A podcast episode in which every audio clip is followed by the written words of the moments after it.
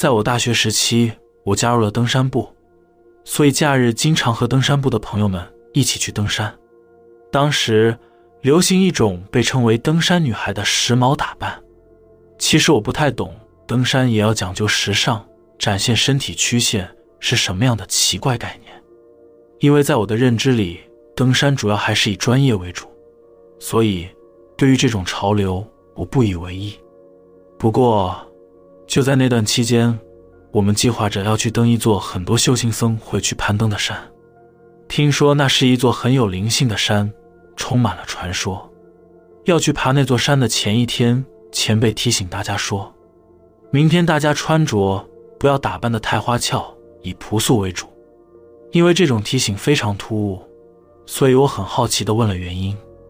后来登山的前辈告诉我们，据说是那座山有个传说，在那座山里有一位女神，她的嫉妒心很强。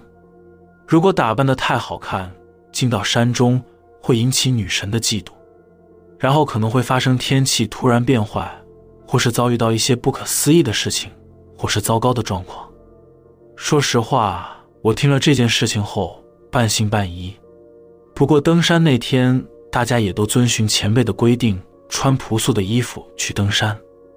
那天我们在登山的途中遇到了别间大学的登山部，他们每个都打扮得很好看、很时尚。因为我们和那所大学登山部的人路线不同，所以后来我们短暂的和他们同行一段路后，就分开朝各自的目的地前进。那天我们顺利的到达了目标途中的山中小屋，在那边住了一晚。隔天早上，我们一行人就登上我们的目标，然后就下山了。下午我们抵达山底下后，我们看到新闻，得知昨天中途遇到的那群大学生遭遇山难了。隔了一天，他们一行人都被救援队救了出来，真是不幸中的万幸。不过，据说他们被救下来后。还是非常害怕，每个人都处于精神极度恐慌的状态，没有人知道他们到底遇到了什么事情。但我想起前辈之前说的关于山中女神嫉妒心很强的事情，我有点害怕。或许这都是巧合吧，但是他们也许真的触怒了那位嫉妒心极强的女神，而被降祸了也不一定。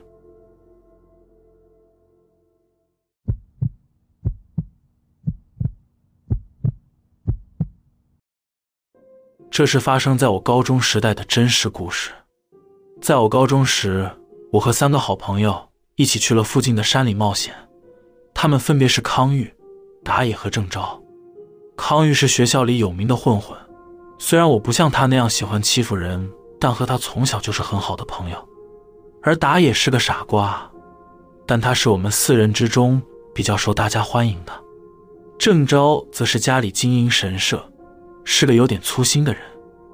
那天下午，我们四个人进了山，在里面冒险的差不多了，收拾好东西要回去的时候，事情发生了。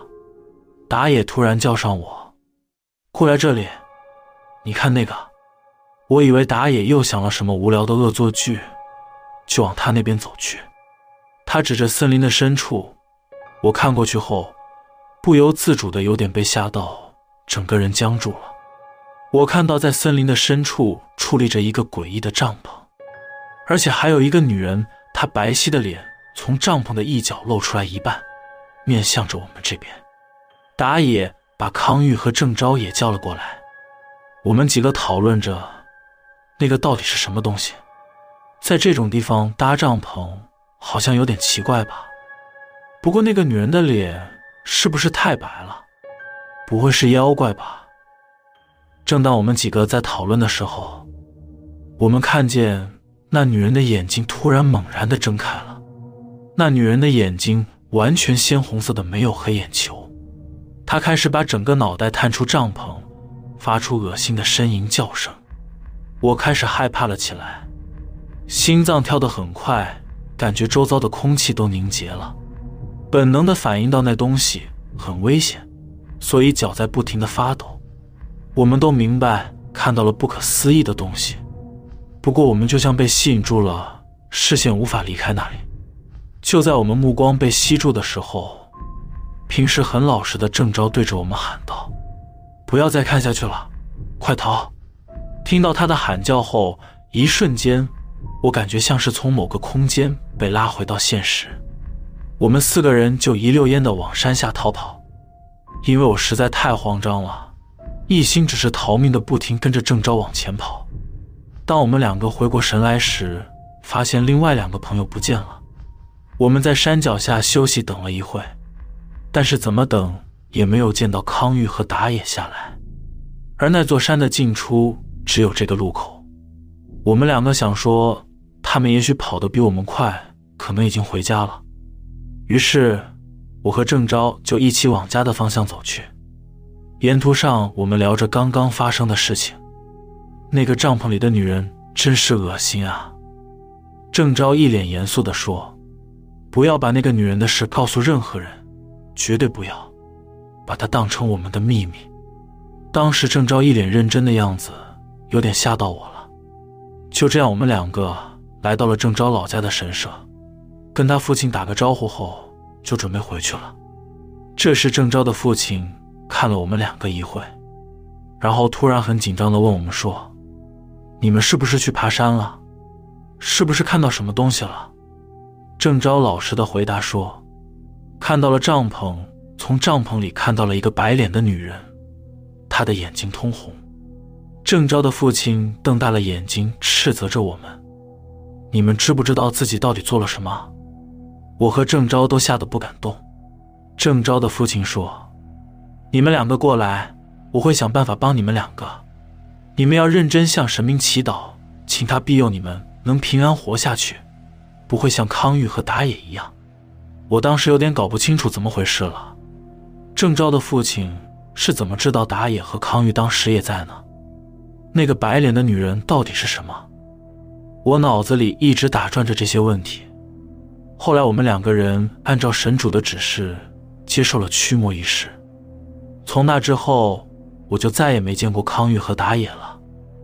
我也曾经问过郑昭，还有康玉以及打野他们两人的母亲，说他们两个人怎么了？他们也只是一脸茫然的随便的应付我，这件事情就不了了之了。后来我高中毕业后。郑昭的父亲有天来家里拜访，不知道他和父母聊了什么，但隔天我就马上被父母强迫离开了老家，之后就再也没有回去过了。而这些事情也随着时间的流逝，我也慢慢的淡忘掉了。直到最近，我接到母亲打来的电话，她告诉我说郑昭死了，我才再次想起这件事情。不知道他的死和那个白脸女人是否有关系。我不知道之后我会发生什么事情，除了害怕以外，也无能为力了。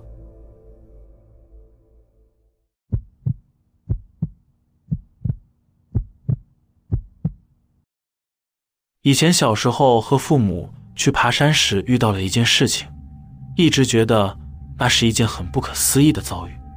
故事是这样的：那时还是小学生的我，放了暑假。有一个暑假的作业是要去游览某个山，然后写下游览后的感想。因此，我们全家三个人就在休假期间去了那座山旅游。沿途上风景秀丽，我和父母也平安的到达了山顶。在山顶野餐完毕后，我们全家就准备回城了。于是就沿着爬上来的路走下山。那时我发现，从开始登山到现在。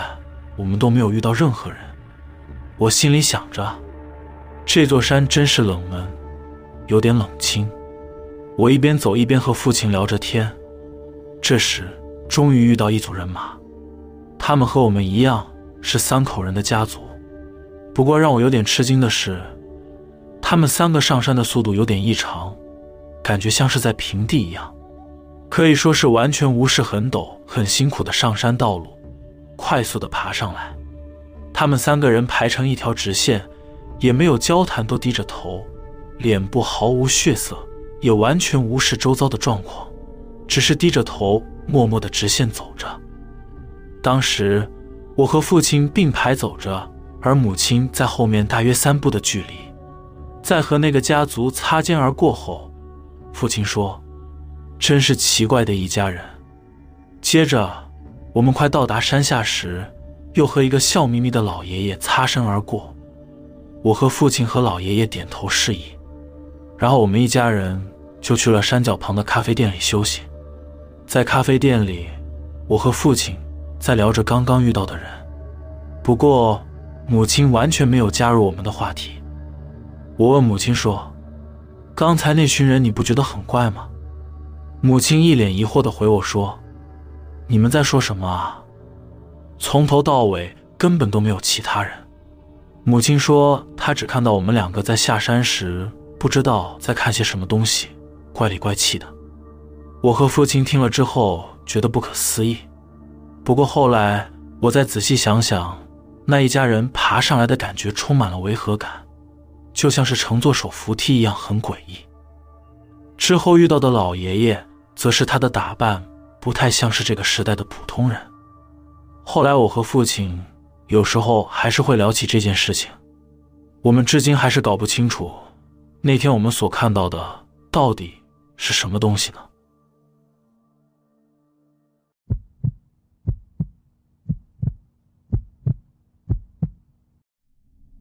这故事是某次我回老家遇到的事情。当时我和小时候的玩伴一起回到九州，我的朋友是一个喜欢登山的人，而朋友的叔叔也是资深的登山者。这次回老家的目的就是和那位叔叔一起去登山。喜欢摄影的我和他们一起去了。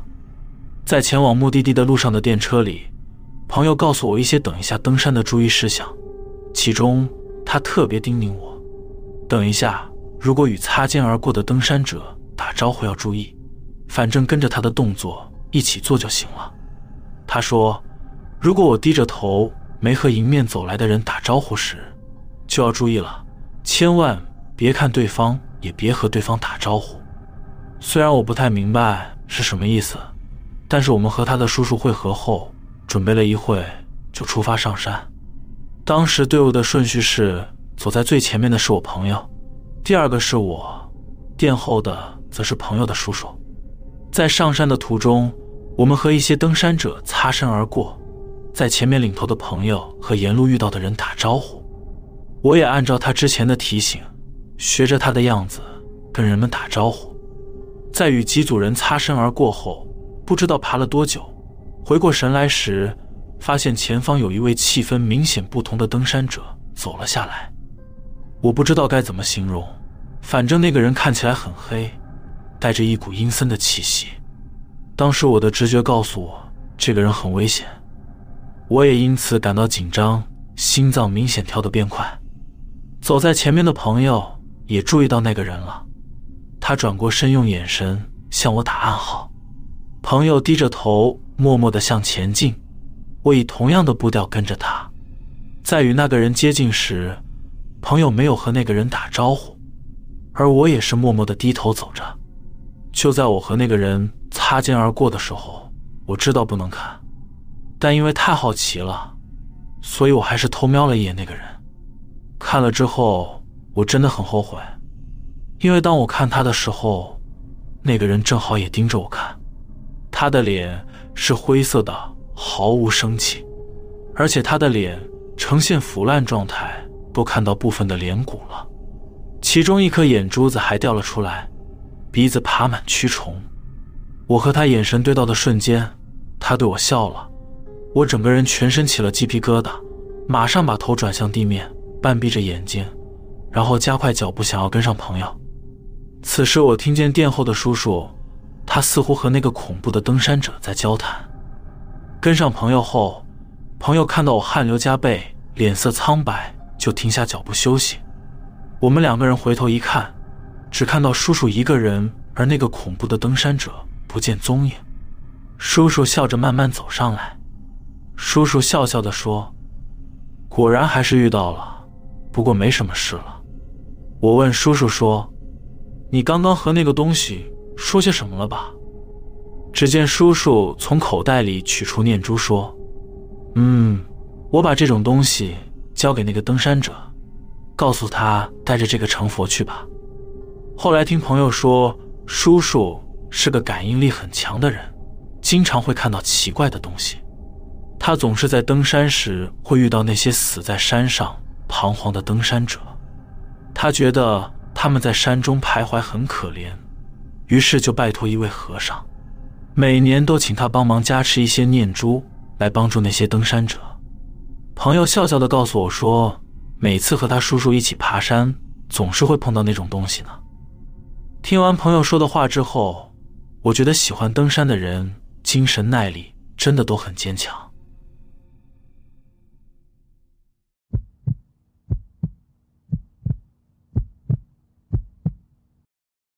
这是我从当地一个温泉旅馆老板那里听来的，那是发生在秋田县白神山地的一个故事。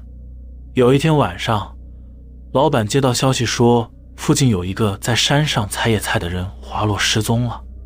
他听到消息后就赶去现场。到现场时，当地的警察和救援队已经赶到，并在准备探照灯，等开启后就下去营救。那个地点。位于白神县天狗山岳和赤石桥的中间，护栏下是陡峭的悬崖。在现场的一旁，有一个五十多岁的男人正在哭泣，他恳求着他们快点救他的妻子。那位男人说，他和妻子是来采摘野菜的，但是当他把目光从妻子身上移开时，听到妻子尖叫一声就消失了。那时候，白神山地的天气还是很冷。救援人员和警察在篝火旁取暖，等待探照灯的开启。不久后，探照灯准备完毕，打开后，一束强光投射到山谷底部。救难人员慢慢的移动探照灯的光圈，开始寻找。过了一会，有人叫了一声，探照灯的光停了下来。当时老板他看到后，心里的想法是：这肯定已经没有生命迹象了。距离护栏下大约一百多公尺深的地方，有一位女性躺在山谷间一个突出的岩石之上。救难队员用扩音器对着下面呼喊，但是那女人没有任何反应。在场所有人的直觉都认为已经死了，因为发生的地点是在陡峭的山崖，很危险。如果不注意的话，就有可能造成二次遇难，所以大家都格外谨慎。而那个男人和救难队的人也开始商量着下到谷底的事情。突然间，男人激动了起来，发疯似的向救援队的人员说着：“我听到他的呼喊声了，我老婆还活着。”救援人员拼命的安抚男子，想让他平静下来，但男子拒绝听他们的意见，双方发生了来回的争执。男子着急的喊着：“快点，快点！”你们都没听到他在呼叫我的声音吗？他说完后就猛然的跑了起来，他当着所有人面前不加思索的跳过护栏掉了下去，现场一片尖叫声，救援人员也愣住了。慌乱中，所有人往山崖下面一看，发现刚才那个男人倒在探照灯照射的范围内。诡异的是，男子就躺在他妻子身边。看起来像是在对他老婆说：“我来救你了。”温泉老板他当时吓得不知所措，心里想着：“这到底是怎么回事？”与此同时，路边来了一辆车，开到现场，一个三十多岁的男人冲了下来，说：“听说我的家人掉下去了，是遇难者的儿子。”全部的人都无言以对。紧接着，有人告诉他。我们现在正要下去把尸体拉上来，请不要往下看。遇难者的儿子说：“你在说什么？什么尸体？我爸妈不是在山谷下呼喊着吗？”在场的人员都目瞪口呆，对他的反应都说不出话来。然后遇难者的儿子突然像是发疯般的想跑到护栏上去，一名警察立刻抓住他喊道：“快点停下来！再不停下来就把你带走！”在那个警察警告他的那一刻，在场的警察一起扑向那个儿子的身上，压制住他。他怒吼道：“你们干什么？你们没听见吗？我父母在呼喊我啊！”他近乎发疯似的狂乱怒吼着，但现场除了他，谁也没听到什么呼喊声，因为现场变得一片混乱，最终他被警察强制带到警车后座。不过，就算他被关上了警车，他嘴里依然一直说着：“我爸妈在叫我，他们在呼喊着我。”而且他一抓到机会就冲到警车外，让现场的人都束手无策。当时现场诡异的情况根本不像是山难救援的现场。过了几个小时后，那对夫妻的遗体从谷底被拉了上来。当尸体被拉上来时，遇难者的儿子态度一瞬间变得与刚才截然不同。他就像是摆脱了某种附身的状态，狂暴的状况消失了。只见他趴在他父母的遗体旁，悲鸣的嚎啕大哭着。后来也没再发生奇怪的事情了。温泉旅馆的老板说，他每次只要回想起这件事，都会觉得很诡异。那天那个男人和他的儿子，到底是听到了什么呼喊声呢？为什么他们听到呼喊声后，会变得像发疯一样，然后要往山谷下跳呢？